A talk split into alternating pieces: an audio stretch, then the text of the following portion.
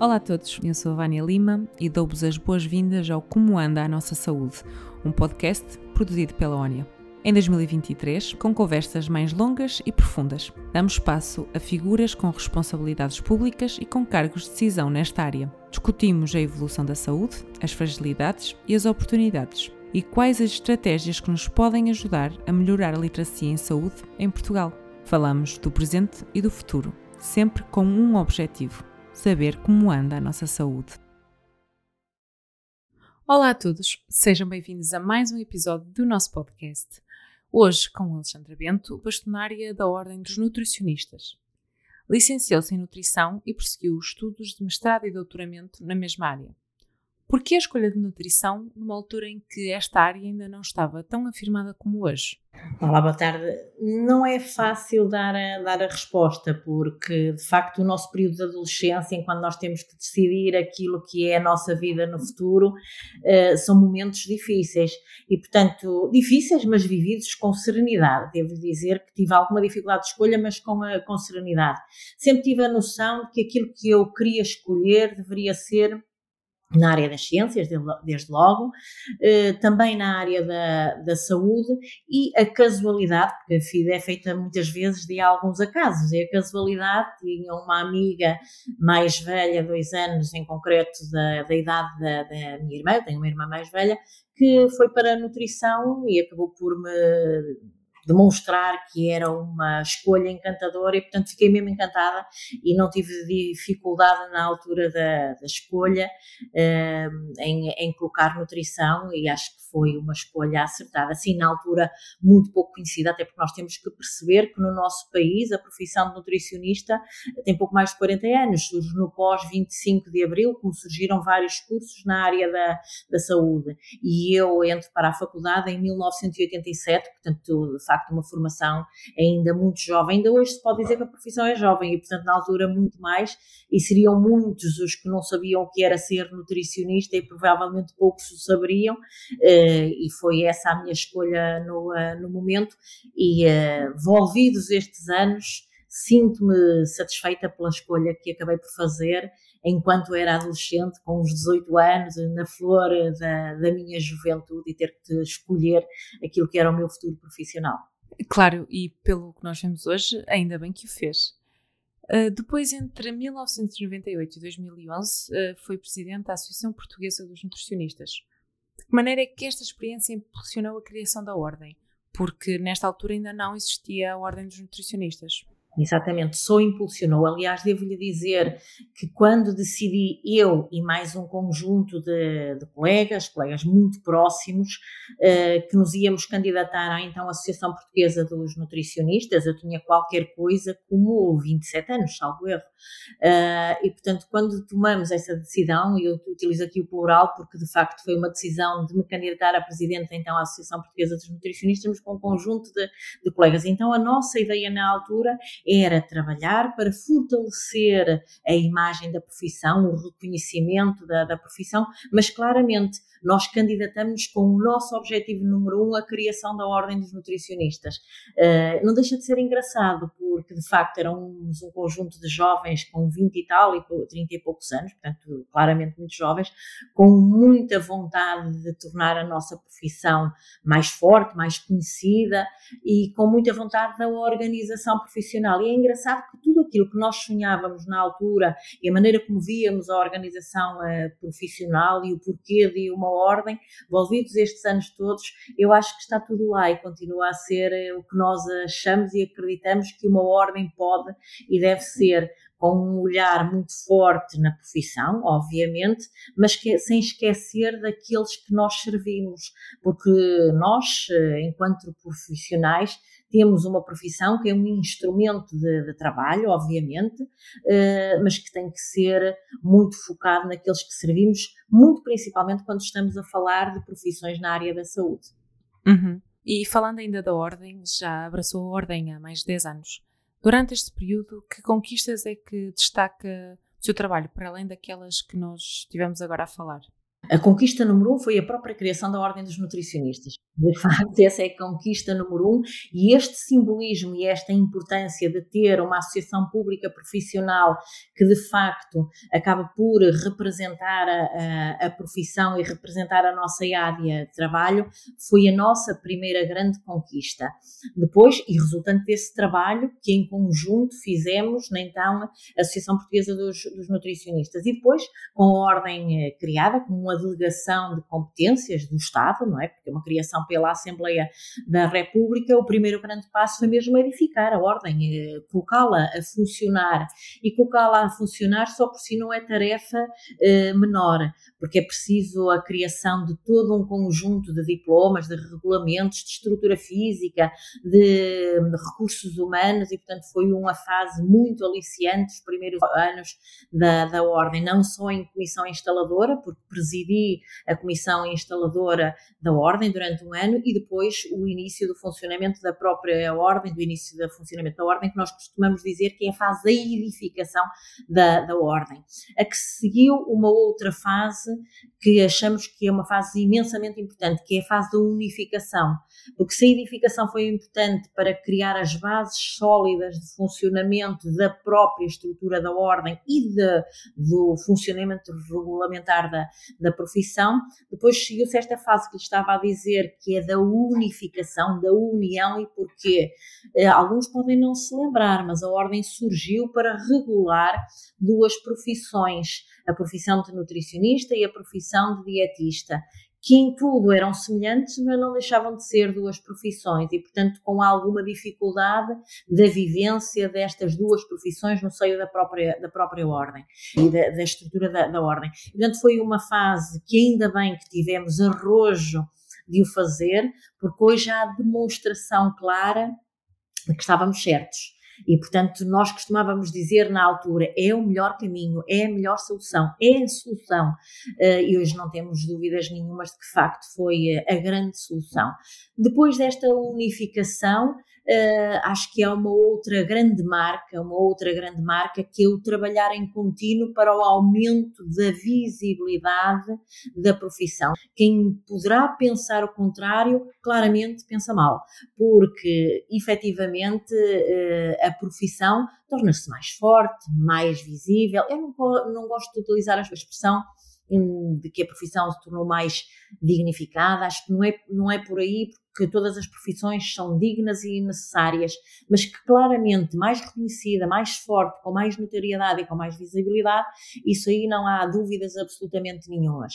E a Ordem em si trabalhou uma outra área importantíssima, que é a área da especialização, com a criação das especialidades. Atualmente a Ordem tem três especialidades, a nutrição clínica, a nutrição comunitária e saúde pública, a alimentação coletiva e a restauração e com estas especialidades de facto e de direito, portanto existem efetivamente essas especialidades, há também um conjunto de outros mecanismos e outras ações que caminham em, em paralelo, eh, nomeadamente o trabalho da, da qualidade e da qualificação em termos da atuação profissional, porque nós não nos podemos esquecer que uma profissão, eh, para ser uma profissão eh, de mérito, uma profissão de prestígio, uma profissão de respeito, tem que se basear nos melhores guidelines em termos de atuação. E quando nós falamos nos melhores guidelines em termos de atuação, claramente estamos a falar em guidelines técnicos e científicos, porque ao sermos uma profissão de saúde, somos uma profissão da ciência, e a ciência não é estática, não é? A ciência é dinâmica. Eh, e o que hoje é verdade, amanhã não se contraria, mas vai evoluindo. A ciência é assim mesmo.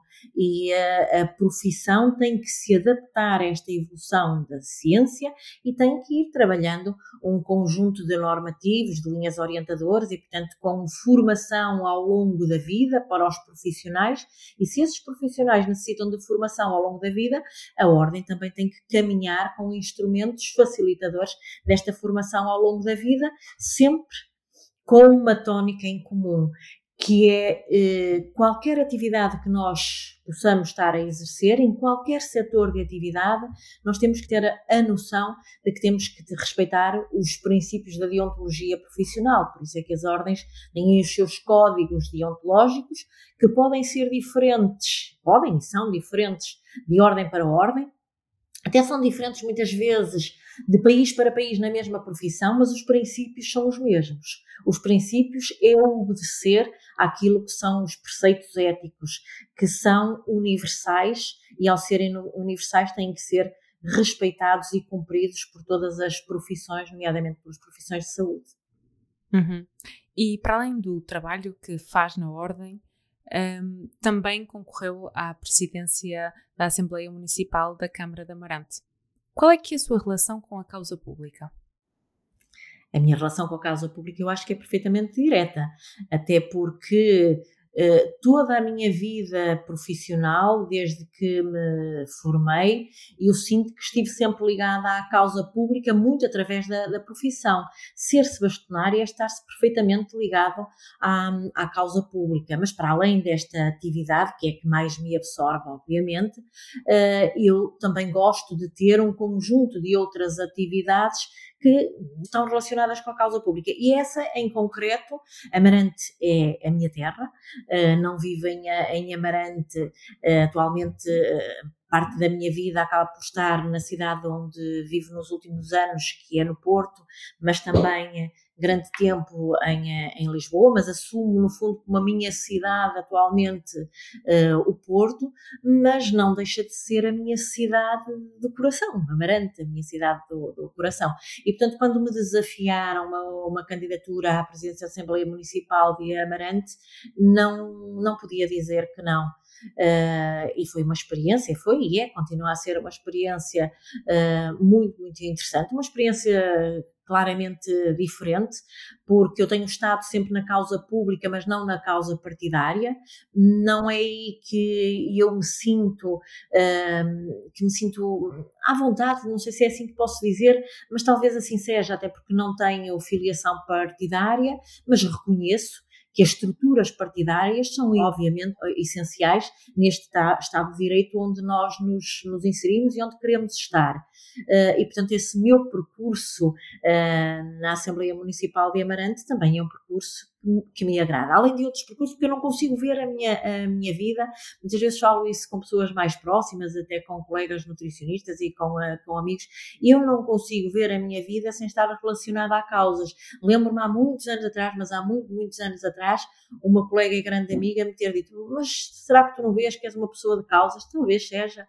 Eu acho que todos nós somos pessoas de causas. Acho que todos nós somos pessoas de causas e vamos defendendo causas ao longo da nossa, da nossa vida. Há, muitas das vezes estamos muito dispersos por muitas causas e eu acredito que nos últimos anos abracei esta grande causa da nutrição e dos nutricionistas. Eh, estou a chegar a um final de um ciclo enquanto bastonária da Ordem dos Nutricionistas e, portanto, acredito que muitas outras causas as vou procurar, outras me vão surgir. Agora, não me, não me imagino sem ser uma cidadã de causas. E voltando agora à nutrição, todos os anos surgem novos estudos sobre dietas, sobre alimentação. Como é que é trabalhar numa área em constante atualização? Claro que nós, dentro de, da área da saúde, esta atualização é permanente e é transversal a todas as profissões, mas não deixa de exigir aqui um esforço redobrado. Sem dúvida nenhuma, sem dúvida nenhuma. Somos uma área da ciência, a ciência evolui de uma forma muito rápida e muito acelerada. A nutrição é um caso muito particular dentro da, da ciência, porque efetivamente no, nas últimas décadas e com um olhar muito grande nos últimos anos, aliás, basta qualquer pesquisa no motor de busca relacionado com estudos científicos na área da nutrição para nós vermos os o, crescimento exponencial do número de estudos científicos na área da, da nutrição.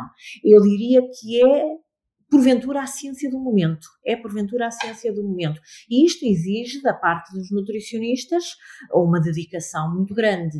Uma dedicação muito grande para estarem muito atualizados, mas também exige das estruturas que os representam, como seja a Ordem dos Nutricionistas e as sociedades científicas à volta da, da nutrição, também um trabalho intenso para facilitar, junto dos profissionais que trabalham nesta área, como é o caso dos nutricionistas, uma, um caminho facilitado para terem acesso àquilo que é uh, a evidência científica mais, mais recente e, uh, e mais robusta, porque não pode ser de outra forma. Caso contrário, uh, teríamos os profissionais de saúde e os nutricionistas a correrem atrás daquilo que são as, as fake news que acabam por adensar dentro desta área, que não é também matéria fácil. Nós próprios auxiliarmos na luta contra estas inverdades que aumentam a um ritmo acelerado à volta de áreas que são muito apetecíveis. Porque repare, nós alimentamos-nos todos os dias. E ao alimentarmos todos os dias e ao corrermos atrás de soluções milagrosas, nomeadamente para a questão do peso, nós não nos podemos esquecer que somos um país que metade da população tem peso a mais no caso dos adultos.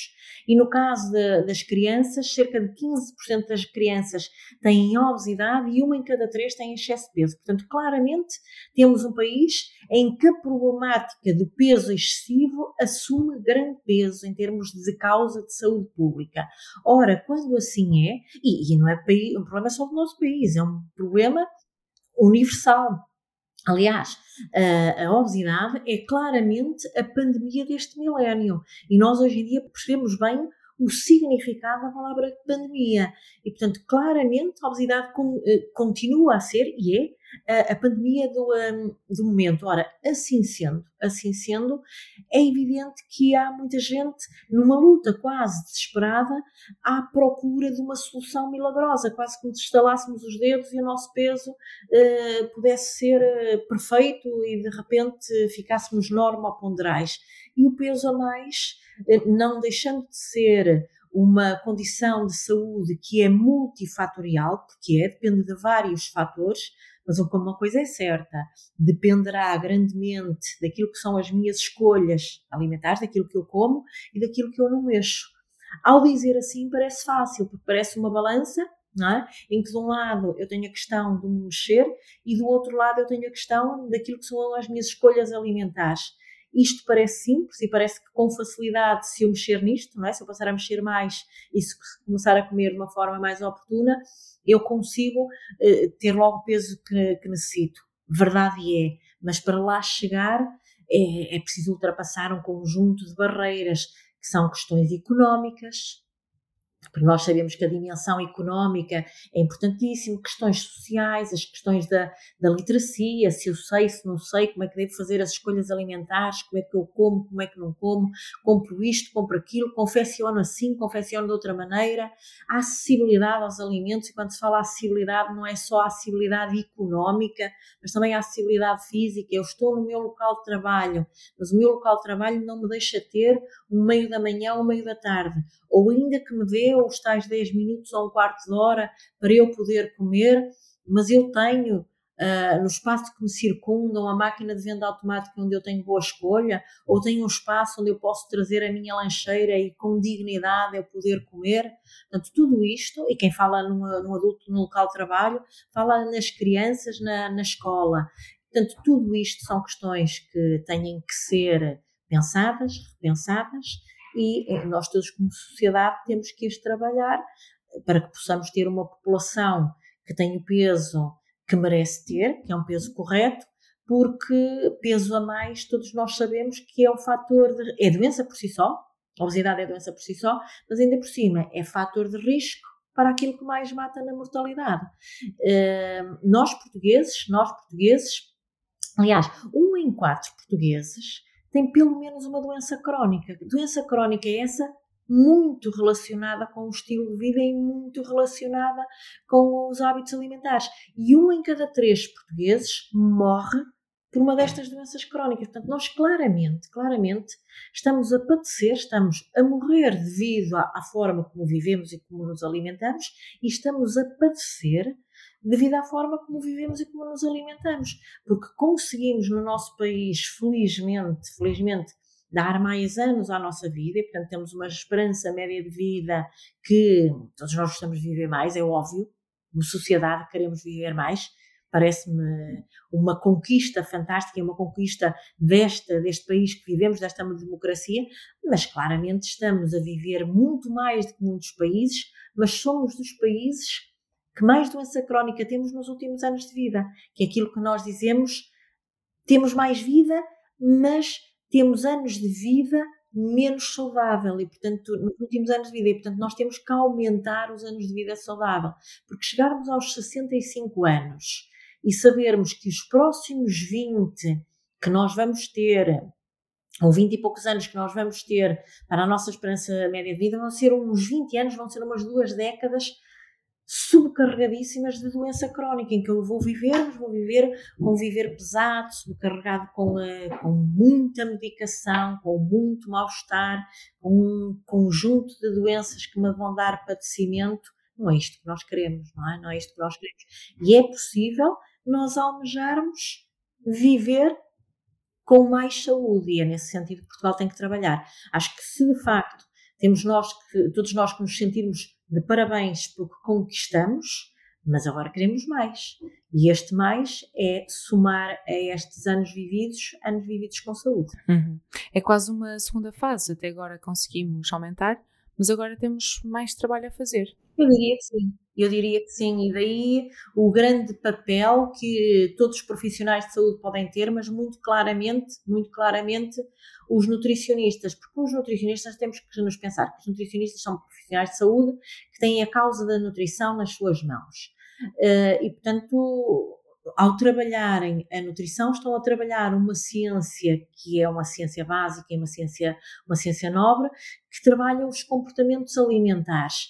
E não só estamos ligados ao tratamento, claramente, eh, se temos um nutricionista que está a trabalhar num hospital eh, com um indivíduo que tem uma diabetes ou uma insuficiência renal ou necessita de uma nutrição parentérica por uma qualquer eh, situação de doença que o exige, esse claramente está a trabalhar no tratamento específico para aquela patologia mas também temos uma grande área de trabalho que é na promoção da saúde e na prevenção da doença. E, e estes, em concreto, têm uma ação também de grande mérito, que é auxiliar que o país como um todo possa viver melhor. Estas questões que nós falamos, como a questão das fake news ou de termos vários influenciadores, influenciadoras que um, partilham uh, as receitas milagrosas para, para emagrecer e que podemos até considerar que, que a, sua, a sua atividade não é legal porque não tem informação para o fazer, ou até, por exemplo, o caso da obesidade infantil, uh, como já falámos. Como é que nós conseguimos garantir que um, se invertem estas tendências? Um, aqui a, a literacia em saúde talvez tenha um papel muito significativo, porque uh, claro que existe todo o trabalho feito pelos nutricionistas, mas o nutricionista não, não tem a capacidade de estar no dia a dia a dizer à pessoa: não, essa publicação uh, é falsa, uh, isso não faz sentido, essa escolha alimentar também não faz sentido. Portanto, aqui um, é mesmo um trabalho de capacitação da população. Claramente, eu acho que a, a, sua pergunta tem, encerra em si a resposta, e, e portanto, de facto, a chave para a questão que, que, coloca é a literacia, sem dúvida nenhuma. Se nós tivermos uma população que tem mais literacia em termos de alimentação e de nutrição, em termos de saúde, será uma população mais capaz de fazer as suas escolhas em termos de saúde e em termos daquilo que deve ser a sua alimentação, claramente. Só que nós podemos dizer assim, bem, mas uh, a situação é urgente e, portanto, corre uma, nesta sociedade de informação em que nós vivemos, em que a, a, a, informação corre a um ritmo alucinante e as notícias falsas, a, as meias-verdades, as inverdades vão numa, numa velocidade estonteante que é difícil uh, contrariar, uh, exigem de nós dispositivos fortes para contrariar. E estes dispositivos fortes muitas vezes não são fáceis de serem operacionalizados. E portanto, o que eu acho é que, se por um lado nós temos que apostar na literacia da população, que é a base, claramente, mas é preciso um conjunto de outras ações. E às vezes podem ser pequenas ações, mas que vão eh, surtindo. Desde logo, nós podemos ter um conjunto de, de, nutricionistas que são influenciadores, não lhe queria chamar influências, mas um influenciadores e outros profissionais de saúde eh, que são influenciadores pelo seu prestígio, pelo seu reconhecimento nas, nas profissões, acontece que há uns que têm mais visibilidade que outros e é importante que surjam como figuras que sejam uh, seguidas por outros. Uh, mas mais do que isso, mais, mais do que isso, é possível e é necessário que o nosso país tenha campanhas de informação. Para além de nós trabalharmos a literacia da população, é urgente que se aposte em campanhas de informação, campanhas informativas para melhorar as escolhas alimentares a larga escala, fortíssimas. Podemos dizer, mas o nosso país tem capacidade económica para isso? Eu diria, um país que tem, por exemplo, uma taxação do açúcar dos refrigerantes, essa verba claramente deveria ser colocada em grandes campanhas. E não é como as campanhas que nós temos assistido, porque temos assistido a algumas campanhas que utilizam essas, essas verbas levadas a efeito, nomeadamente pela Direção-Geral de Saúde, são de grande mérito, de grande mérito, mas claramente insuficientes. Portanto, precisamos de muito mais, mas muito mais. Muito mais, com um foco muito grande nas escolas e com ações que sejam, eh, eu diria, musculadas, ações e que coloquem os olhos em outros países. Por exemplo, nós temos alguns países, como é o caso do, uh, do Japão, que têm campanhas importantíssimas e ações importantíssimas focadas nas escolas, uh, com nutricionistas presentes nas escolas, mas presentes mesmo, não é? Em número claramente insuficiente, como nós temos neste, neste momento em Portugal. Deixe-me fazer um parênteses para dizer que nós continuamos a ter somente dois nutricionistas para todo o Ministério da Educação e temos um concurso neste momento para eh, uma dezena de nutricionistas. Eh, é um passo, e foi um passo levado a efeito com grande sinalização da ordem dos nutricionistas, mas é claramente insuficiente. Arrojo arrojo é o que, nomeadamente o Japão e outros países, têm, que é a presença de nutricionistas nas escolas para fazerem de facto, toda a ação de educação alimentar das nossas crianças para trabalharem as questões da confecção dos alimentos e envolverem as crianças na confecção dos, dos alimentos, porque as crianças têm que, que respeitar, o conhecer e respeitar os alimentos, porque o processo de escolha dos alimentos, de confecção dos alimentos, de consumo dos alimentos é em si de grande importância para nós sabermos como é que devemos fazer as nossas escolhas alimentares. E as crianças, quando são envolvidas, respondem muito bem. E elas têm que ser verdadeiramente envolvidas. Veja-se, por exemplo, a educação ambiental. Nós temos as nossas crianças imensamente envolvidas nas questões ambientais. Nós não podemos ser muito impositivos temos que ser é, é, é conseguir envolver. Claro que há coisas que é preciso impor. Nós temos que impor, no bom sentido da palavra, uma oferta alimentar que seja apelativa e saudável nos bares das escolas, nas máquinas de venda automática. Isso não deixa de ser uma imposição. Se eu tenho as máquinas de venda automática com escolha alimentar que é saudável, não deixa de ser imposição.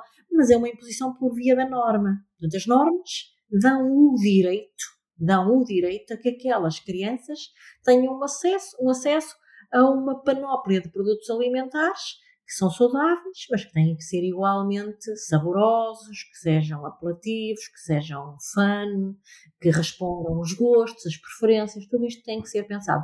Eu acho que o nosso país deve, poderia e deveria ter uma grande movimentação em termos da educação alimentar nas escolas, com campanha nas escolas. Deixe-me só dizer-lhe uh, uma coisa que talvez muitos de, de, nós possamos não, não saber.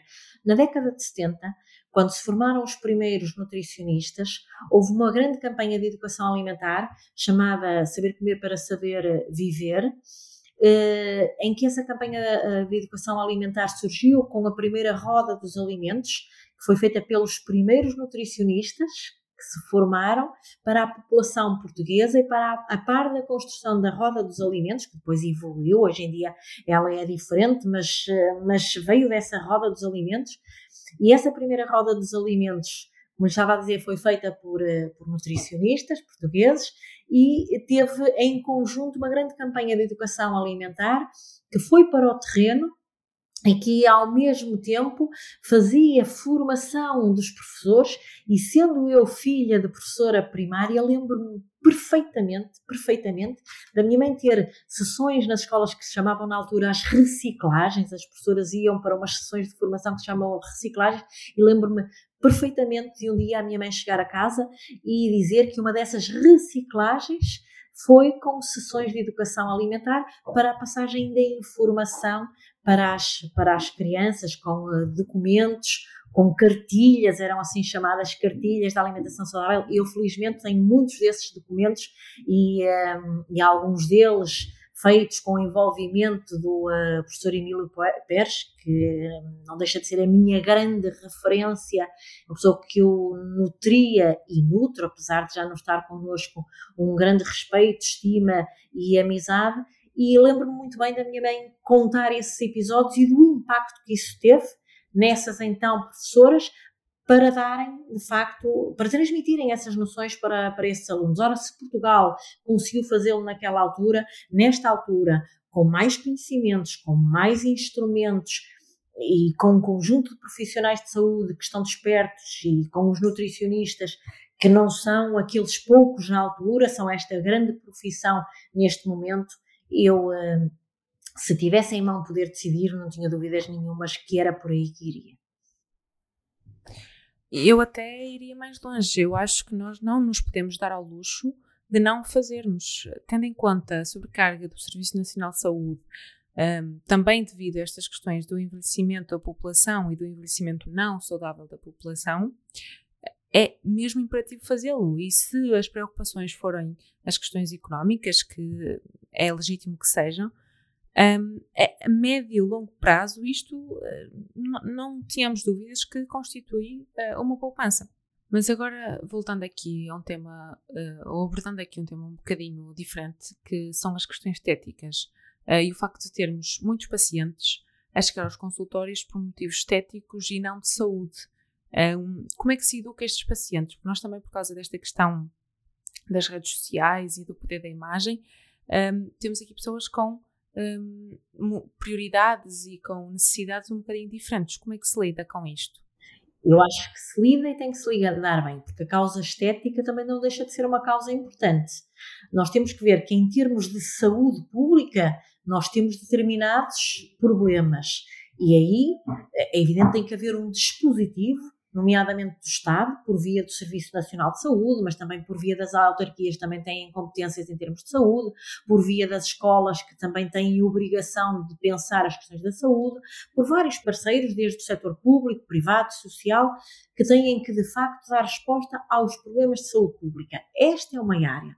Outra área é a minha questão individual. E se eu individualmente uh, ou não lido bem com o meu corpo, ou tenho uma, uma, qualquer questão que quero ver alterada, eu posso ter uma pessoa que porventura é norma ponderal, uh, mas, mas uh, alguma questão no seu corpo que quer ver modificada e vai a uma consulta de nutrição procurando o auxílio de um nutricionista para esse efeito é perfeitamente legítimo. Os profissionais de saúde também estão aí para, para isso.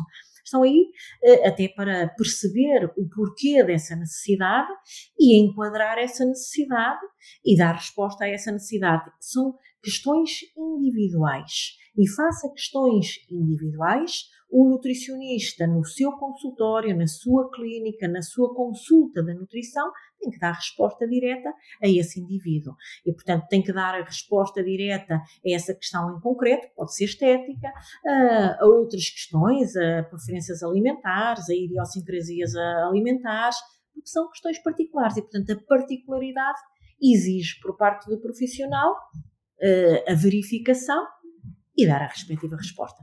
Eh, nós temos que perceber isso mesmo e muitas vezes eh, pode-nos fazer alguma confusão a abordagem da questão global e individual enquanto questões de saúde pública do país e a questão particular que atende à especificidade do indivíduo. Veja-se, por exemplo, um caso muito concreto. Nós, se quisermos falar do caso concreto dos edulcorantes, em concreto do, do aspartame, eh, sabemos que há um conjunto de evidência científica recente e há orientações da Organização Mundial de Saúde eh, com a, em relação uh, aos edulcorantes em geral e ao aspartame em, eh, em particular. Ora, quando nós vemos estas orientações de um organismo internacional que é referência em termos de saúde, são orientações que são baseadas na melhor evidência científica e devemos, em termos populacionais, dar resposta a elas. Mas, por outro lado, também ouvimos outras pessoas a dizer: bem, mas o nutricionista X, Y e Z em seio de uma consulta de nutrição para a pessoa em concreto para perder peso, até lhe disse que poderia utilizar edulcorantes para adoçar uh, o que quer que seja, uma bebida ou o que quer que seja. É uma decisão individual. E, portanto, para essa é uma decisão para um indivíduo em concreto, seja ele um doente, seja um indivíduo menos doente, não é? mas é uma questão em concreto. E para essa questão em concreto, os profissionais de saúde têm que tomar a sua decisão perante aquilo que são os dados que nos são reportados. E, portanto, muitas vezes fazemos esta, confusão no nosso dia a dia, quase que em conversa de confé, o meu nutricionista disse isso, mas o meu nutricionista disse aquilo, não é? E quando se diz nutricionista, também se fala noutras, noutras profissões, não, o meu médico, o meu psicólogo, o meu não é? O que quer que seja, uh, recomendam-me isso, disse-me aquilo, prescreveu-me aquilo outro. A, a, recomendação, a prescrição é feita perante casos em concretos e individualizados e isso é para ser respeitado perante aquele caso concreto e perante os dados que o profissional de saúde tinha. Outra coisa são as, as abordagens populacionais. Ah, sim, claro, é, é perceber que não existe aqui uma medida que serve a todos e que, portanto, esta flexibilidade que os nutricionistas têm é muito necessária para que cada pessoa consiga alcançar os, uh, os objetivos uh, que tem, não é? E que são diferentes de pessoa para pessoa. Um, uma das maneiras também que a Ordem uh, tem levantado para a educação nutricional é a questão da simplificação dos rótulos. Como é que nós podemos implementar esta ideia e quais é são os benefícios? Sim, um, em termos de benefícios, é claro, porque se nós soubermos ler os rótulos, nós temos melhores escolhas alimentares. A questão é que temos grande dificuldade de ler os rótulos. Uh, lá está, voltamos ao mesmo, não temos a necessária literacia para pegarmos num produto alimentar e conseguir ler a declaração nutricional. O que nós temos, no fundo, que fazer é ver a listagem de ingredientes, perceber o que é cada um desses ingredientes e depois ir à declaração nutricional e nós sabermos o que é que aquilo quer dizer. Ora, se tivermos de facto os conhecimentos suficientes para conseguir interpretar, porventura conseguimos com facilidade comparar produtos alimentares e ter a melhor escolha alimentar. O que é certo é que a evidência nos diz que eh, temos essa dificuldade. Ora, se temos essa dificuldade, nós temos que ter facilitadores e esses facilitadores existem que são, no fundo, aquilo que as pessoas acabam por chamar os semáforos, não é? Os semáforos nutricionais. Uh, não é bem dito porque, de facto, há, há vários esquemas para nós interpretarmos uh, e portanto tanto há de facto os semáforos nutricionais não é como há outro sistema que é o Nutri-Score portanto há um conjunto de sinalética digamos assim que é facilitadora em termos da interpretação do, da rotulagem uh, nutricional. O que de facto uh, nós sabemos que os vários estudos nos dizem é que os países deveriam uh, adotar um esquema interpretativo nomeadamente a Organização Mundial de Saúde acaba por uh, dar essa recomendação. Sabemos também uh, que em termos da, da, Comissão Europeia estão a ser feitos alguns avanços neste, nesse sentido e, portanto, o que nós acreditamos é que no futuro poderá inclusivamente vir a existir legislação, mas no momento não existe, mas também não o impede, porque a legislação o que diz é que os países podem adotar esta sinalética, digamos, chamemos-lhe assim. E o que nós conseguimos ver é quando vamos a, ao supermercado ou quando vamos uh, às nossas compras, vamos à prateleira e percebemos que há algumas marcas que o têm. Mas também o que percebemos é que algumas marcas têm uma sinalética e há outras marcas que têm outra sinalética. Em Portugal, o que mais existe é o Nutri-Score ou o Traffic Light. Uh, melhor dizendo, uma cadeia uh, de grande distribuição que já tem há muitos anos o Traffic Light e há agora há algumas empresas que têm vindo a adotar o Nutri-Score. Bom, o que é que é verdadeiramente importante? É verdadeiramente importante que haja um consenso. O que é que é um consenso? É as partes sentarem-se à mesa e decidirem qual é o que vão utilizar. Porque o consumidor, que somos todos nós, quando vamos às nossas compras, de repente vemos um esquema, noutra marca vemos outro esquema, ainda ficamos mais baralhados sem saber o que, é o que fazer. Portanto, era bom que não só o nosso país, mas já agora a maior parte dos países eh, onde nós costumamos circular, nesta Europa, onde estamos inseridos, eh, que tivessem o mesmo esquema. Vê-se aqui uma tendência europeia para a escolha de um esquema, e, portanto, eu acho que era importante Portugal ter alguma recomendação neste sentido. Como quem faz as recomendações é o nosso Estado, era importante que houvesse uma recomendação que viesse via Assembleia da República ou viesse via do Governo, sentando à mesma mesa os vários parceiros.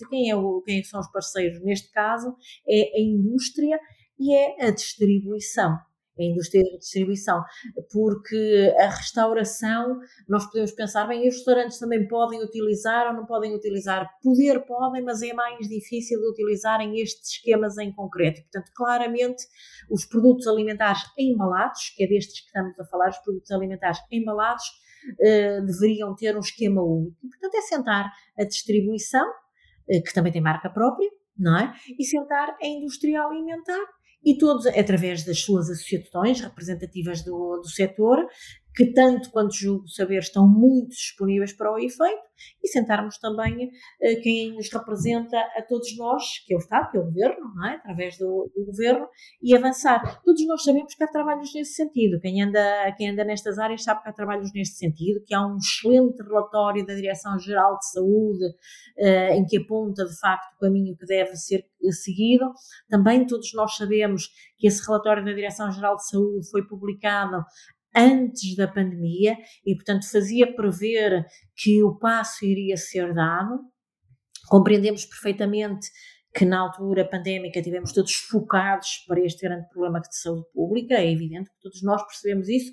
Agora que de facto já estamos numa nova fase, felizmente, acho que é o, há que olhar para outras causas de saúde, nomeadamente as causas relacionadas com a, com a alimentação, e não vejo porque não avançarmos nesse sentido. É, eu até a nível pessoal, é uma coisa que eu tento sempre uh, ter cuidado e de verificar a questão dos valores nutricionais, mas um, existem alguns produtos que têm o Nutri-Score com cores, outros que não têm, um, torna-se bastante complicado. Sim, é, é complicado estar ali 30, 40 minutos a fazer compras Exatamente. e ter que fazer essa verificação de, dos valores nutricionais de cada um dos, uh, dos produtos acaba por eh, ser, ser complexo e esta diferença de rótulos acaba por, uh, por confundir.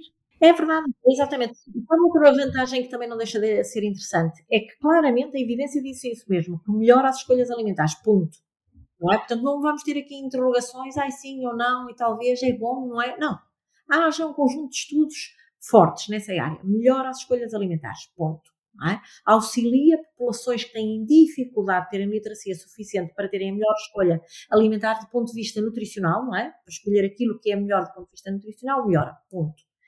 Agora, há uma outra coisa que também é importante, é que, efetivamente, também força a indústria alimentar para melhorar o seu produto. Porque não tínhamos ilusão. Se nós temos dois, dois produtos da mesma categoria, imaginemos, por exemplo, o Nutri-Score, que tem várias cores e tem letras ao mesmo tempo, não é? Em claramente a A é a melhor escolha, B, C, D, E, e se nós temos dois produtos que são da mesma categoria, um está na A, ou está na B, é? a, a, marca tal tem a, a marca X tem o A e a marca Y tem o B. O que é que vai fazer a marca Y? Vai claramente tentar reformular o seu produto alimentar para ele ficar não é? com a, a sinalética no A. Portanto, isto é muito, muito interessante, é muito salutar Portanto, fomenta aqui, de facto, uma competitividade entre as marcas, mas uma competitividade muito interessante que no final sai a ganhar o consumidor que somos nós, um produto alimentar que é muito mais interessante. Portanto, acho que não, não consigo ver eh, dificuldades, não é? Eh, prejuízo, no fundo, para se avançar nem, nem dificuldades no sentido, no sentido de dizermos assim, bom, ok, mas é uma medida que em si é difícil de operacionalizar, é uma medida que em termos financeiros envolve um grande dispêndio, ok, eu tenho, claro, retorno em termos de saúde, mas de facto o impacto dos gastos que eu vou ter, não é nada disto, não estamos perante nada disto, estamos perante decisão entre as partes. E me parece que as partes estão muito envolvidas e com vontade de avançarem. Portanto, acho que é chegado o momento. Que bom, eh, que bom, esperemos que sim. E falando agora um bocadinho uh, na classe dos nutricionistas, que já sabemos que é uma das profissões, uh, é uma profissão muito jovem, não é? Com cerca de 40 anos. Um, e uh, olhando para as novas gerações, que são as gerações com mais dificuldade em arranjar emprego, como é que se lida com estas expectativas dos recém-licenciados? Não deixa de ser isento de angústia, porque diz, e muito bem, uh, as novas gerações, e sei do que falo uh, porque estou à frente de uma profissão uh, que tem um conjunto de membros muito jovens, muitos dos nutricionistas são muito jovens, mas também não deixo de ter filhos que estão nessa idade. Eu tenho uma filha finalista e tenho um filho que entrou no mercado de trabalho há, há pouco tempo. E, portanto, e, e, todos os seus amigos, não é? E, portanto, percebo todo este movimento de uma forma muito presente, até mesmo do ponto de vista familiar, e tenho sobrinhos na mesma, na mesma situação, e, portanto, e filhos de amigos, portanto, acompanho esta geração não só do ponto de vista de quem lidera uma profissão, mas também do ponto de vista de, de familiar.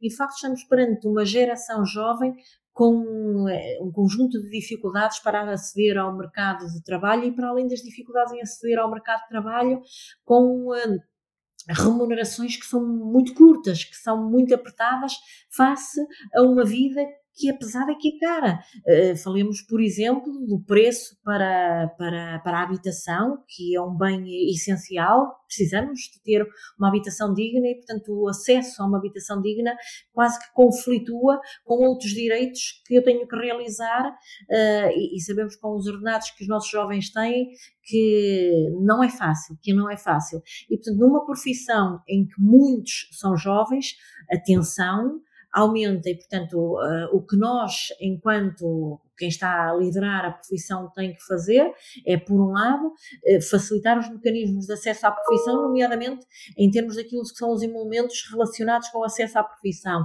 E, portanto, o que a Ordem dos Nutricionistas fez foi baixar as joias de acesso à profissão, aquilo que os colegas jovens pagam em termos de estágio de acesso à profissão.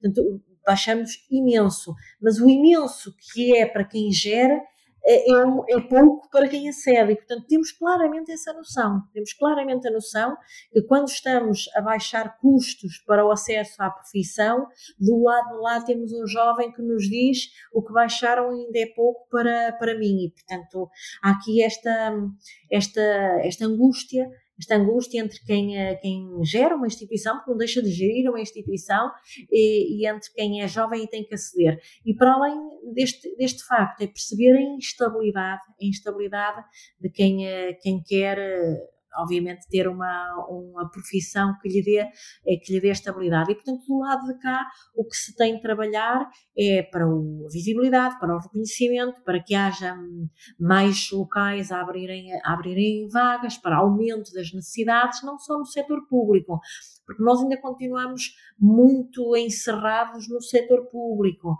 e achamos que o setor público é que nos tem que dar, a, que nos tem que dar a emprego. E, portanto, se isto, por um lado, eh, não pode ser verdade, não pode ser o setor público a dar, a dar emprego a todas as, as profissões e a todos os indivíduos, por outro lado, por outro lado, há aqui uma questão que tem que, que ser apontada, que é o facto de, no serviço público de saúde, o número de nutricionistas ser manifestamente insuficiente. E, portanto, se por um lado eu estou a dizer que o setor público não tem obrigatoriedade de empregar todos os indivíduos, por outro lado, também é preciso que se diga que o número de nutricionistas no Serviço Nacional de Saúde é claramente insuficiente. E não é insuficiente para empregar nutricionistas, é insuficiente para atender as necessidades de saúde da população.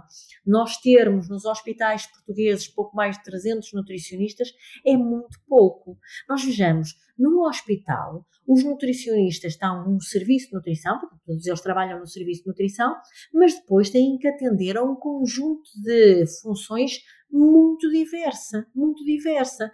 Tanto têm que tratar de todas as questões da alimentação e, portanto, se chega a alimentação à cabeceira do indivíduo, é porque de facto os nutricionistas providenciaram que tal acontecesse. E, portanto, tudo isto envolve a gestão hospitalar, envolve contratos para o fornecimento de, de refeições, mas depois a terapêutica nutricional, que tem que ser individualizada em muitos dos, dos casos. Muitas das vezes é preciso que a nutrição seja artificial, nutrição entérica, nutrição paritérica, que tem uma especificidade muito, muito rigorosa e que exige, eh, de facto, um, um, um grande número de, de, horas de dedicação para estas questões de tanta minúcia, mas depois também tem que, obviamente, responder em ambulatório, nas consultas externas. Portanto, há aqui um conjunto diversificado de funções. Eh, e, e, depois não nos podemos esquecer que os nutricionistas, quando estão numa, numa, numa, unidade hospitalar, também eles próprios são formadores de outros. Todos os profissionais de saúde são formadores de outros. E, portanto, há aqui um conjunto de horas que têm que ser dedicados e também à investigação e a, a formarmos a nós próprios. Portanto, no final do dia, é sufocante, sufocante o trabalho para os nutricionistas, porque são muito poucos. Já para não, ficar, não falar dos cuidados de saúde primários, porque mais das vezes eu surjo a público a dizer que nós não podemos trabalhar em termos de promoção da saúde sem termos mais nutricionistas nos cuidados de saúde primários. Os centros de saúde têm um número claramente eh, insuficiente que eu acho que a todos nós nos envergonha eh, pela sua insuficiência. E, portanto, é um dos locais que tem que aumentar e aumentando nós conseguimos atender às necessidades da população e, obviamente, também são mais locais de emprego para os nutricionistas. E agora que está quase a terminar o seu mandato como bastonária, que termina dentro de alguns meses, em outubro uh, já temos as eleições, como é que olha para o seu caminho enquanto bastonária? Que balanço é que faz? Eu, eu, sem falsas modéstias, porque acho que também não preciso de, de as ter, sem falsas modéstias, acho que o meu e o nosso percurso enquanto equipa uh, nestes anos, uh, de quem de facto liderou todo o processo de criação da ordem, de edificação da ordem e a condução dos destinos da, da ordem desde 2010 até à atualidade, desde a comissão instaladora até estes três mandatos eh, que estiveram com a, com a minha equipa. Eu acho que, sem falsas modéstias, foram anos muito importantes para a profissão da, nutri da nutricionista e para a visibilidade da nutrição em Portugal. Porque se de facto hoje em dia a, a, nutrição está na ordem do dia, em muito se deve à ordem dos nutricionistas e ao conjunto de todos os nutricionistas.